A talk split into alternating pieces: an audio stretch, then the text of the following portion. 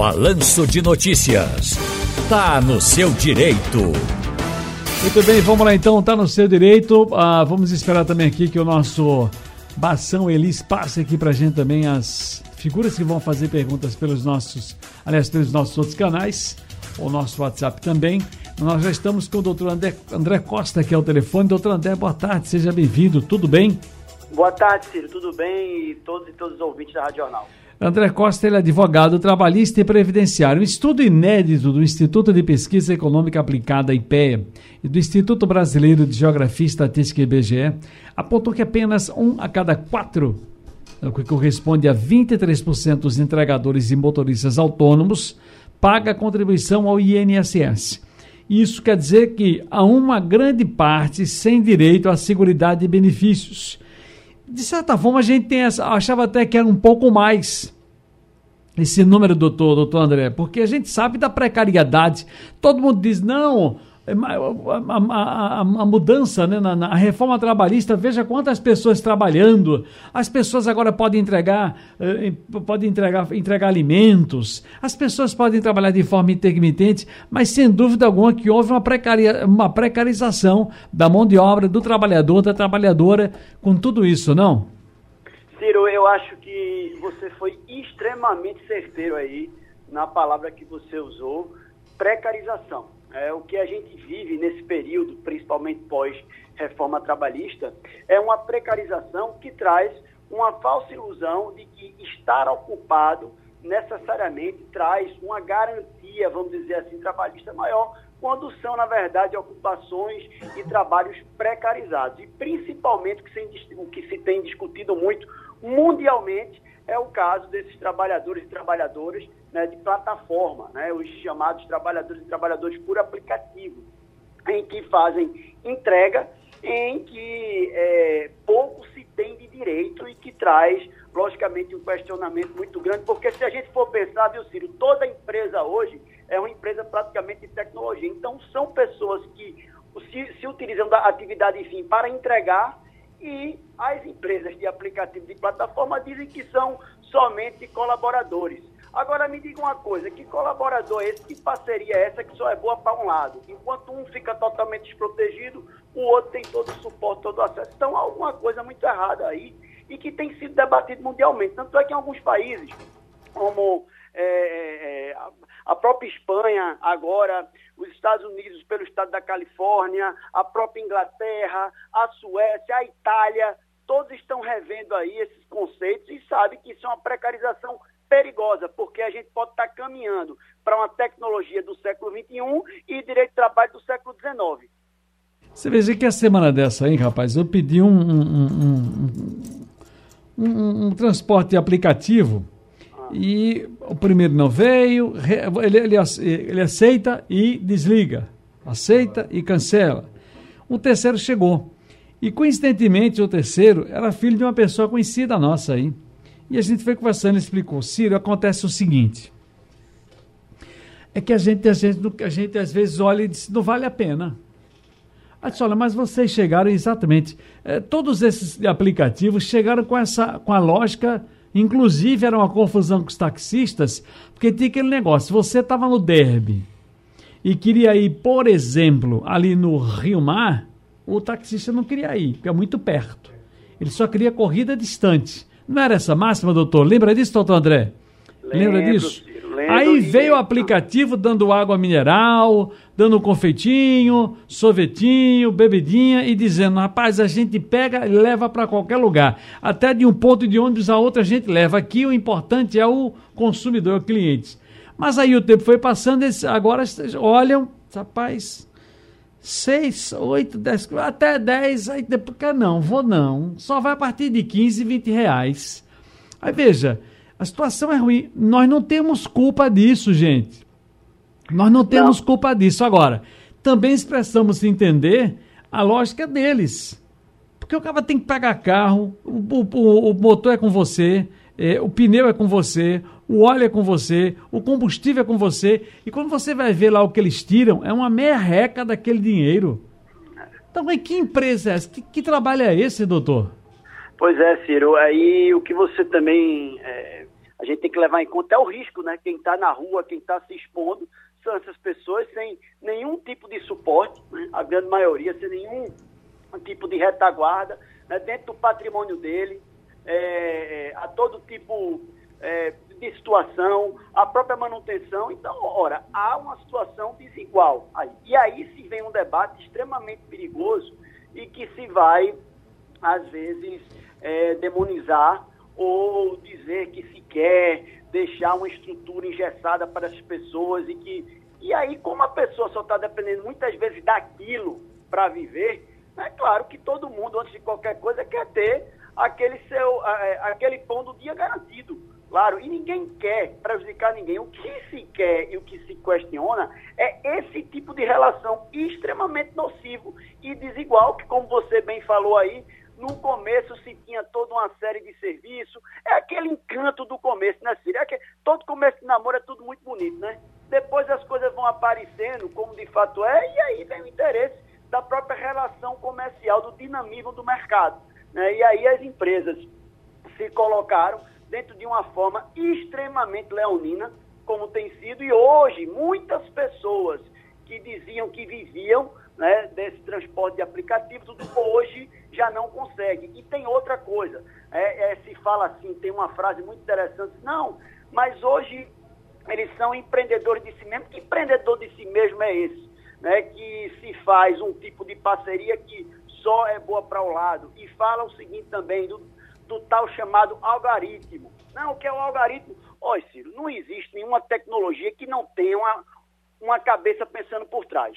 Né? Então, são relações do mesmo jeito é, é, é, de subordinação nociva que sempre existiu, mas dentro de uma nova roupagem. A tecnologia traz isso. Ela apenas coloca situações vestidas de outra forma para explorações que já aconteceram há 50, há 100 anos. Então a gente tem que estar muito tem, tem que ter muito cuidado, porque, veja, o problema não é da tecnologia, é de como se utiliza essa tecnologia para explorar, para precarizar. E a gente tem que estar atento, porque do ponto de vista civilizatório, a gente não pode é, admitir que se faça de um discurso demagogo uma exploração que a gente tem que estar atento para coibir. Olha, na, atualmente o que se diz, o que é que diz a legislação trabalhista com relação a esses entregadores? Quais são os amparos legais que eles têm e as obrigações das empresas? Tem uma alteração pela própria CLT é, desses de trabalho, já por tanto por transporte, é, questões telemáticas, e que o que se fala é que se existe um limbo né, jurídico, quando na verdade é, não é. Né? O que se pode fazer dentro disso é um debate, como se tem trazido agora por, essa, é, por esse Ministério do Trabalho recém-impossado, de trazer um debate profundo para se adequar a, alguns, alguns ajustes na legislação. Aí vai se debater, é, vai se para o Congresso, mas que não é assim como é, é, é, se fala que está no limbo jurídico. Não está no limbo jurídico coisa nenhuma.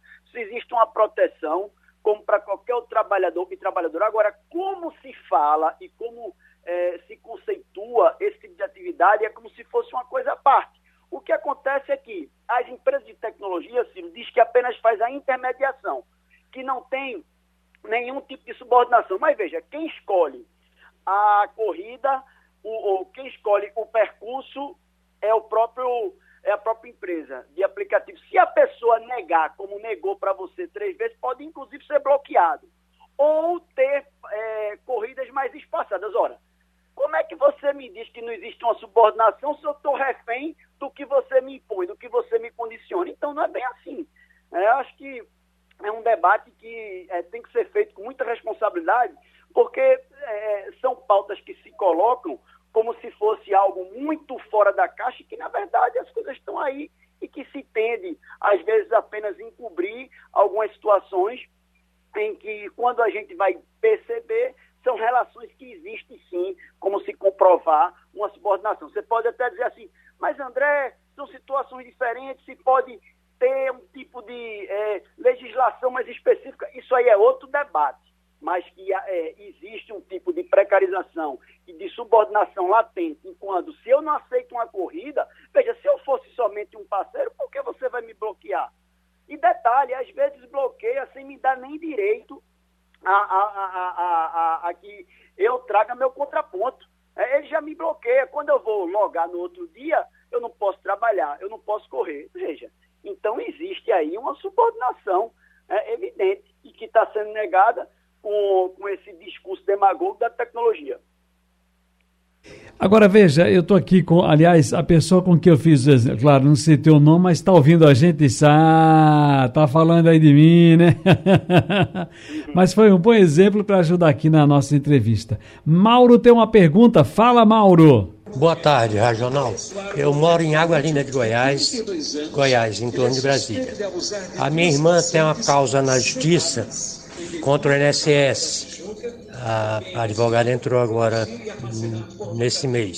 Se eu me mudar para Pernambuco, minha irmã se mudar, mudará comigo. Como é que ela faz para acompanhar o processo? Se ela pode acompanhar o processo à distância, se é necessário que ela venha até Brasília para dar conclusão ao processo. Entendeu, doutor André? Entendi, pode acompanhar à distância, é, inclusive INSS é a Justiça Federal.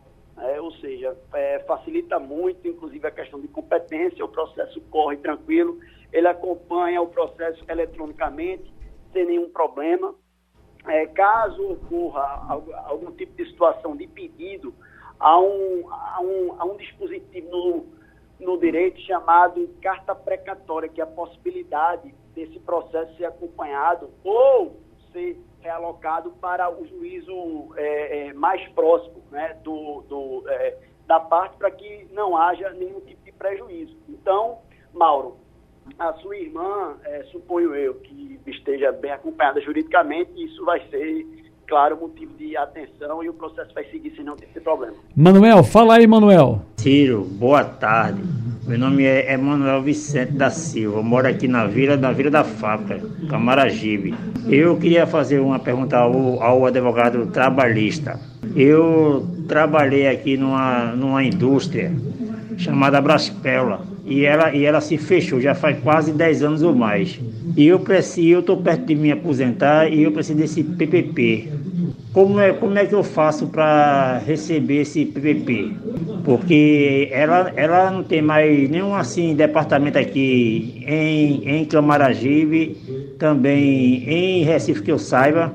Aí como é que a gente faz? A gente tem a gente pode se, se aposentar sem esse documento ou a gente tem que, tem que correr atrás? Antigamente chamava-se de S, eu lembrei agora, SB40, né, doutor André? É, agora é PPP, é perfil. É, perfil aí, profissiográfico. É, é. Isso aí, isso aí, Ciro, o que é que eu aconselho para o Emanuel, não é? O Emanuel, primeiro, ele com certeza deve ter esses registros né? na própria carteira dele, é, é, se não me engano, eu entendi. Não é? é fazer um levantamento desse recolhimento, que com certeza, se ele tinha carteira assinada, se recolhia tudo certinho, isso deve estar recolhido. Né? E ele pedir, no caso, uma certidão né? disso é, é, é, na Caixa Econômica, do que foi recolhido, de toda essa situação e juntar esse tempo de serviço dele, dessa contribuição que ele tem dessa empresa, ao que é, ele, ele, ele, ele produziu depois desse período. Cadê a Eliane? Oi, Eliane, boa tarde.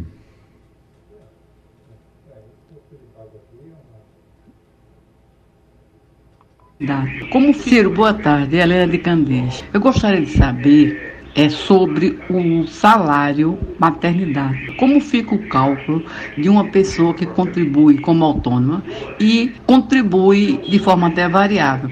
Ora por um salário, ora por dois, por três, volta para um. Então, como é que fica esse salário maternidade? Doutor André? Ciro, vai se fazer uma proporcionalidade, é, acompanhando sempre é, o maior salário. Eu pelo que eu entendi aí, ele tem, ele, ele tem é, salários não fixados, né? proporcional, eu não sei se é em cima de algum tipo de, é, vamos dizer assim, que ele receba por mês algum valor é, além do que ele teria uma base, mas aí seria algo em termos de uma proporcionalidade respeitando sempre o que ele recebe de maior monta. Né? E aí se faz todo um cálculo em cima disso para ele receber o que se tem direito. Eita, rapaz, Maria Helena tá lá em piedade com a gente. Alô, Maria Helena, aquele abraço para você. Doutor André, aquele abraço também aqui do Rick Pontes, está com a gente lá em Foz do Iguaçu, vindo da Rádio Jornal. Doutor André, muito obrigado, um abraço e até a próxima. Um abraço, até logo. Um abraço para todos. Até logo. Tchau.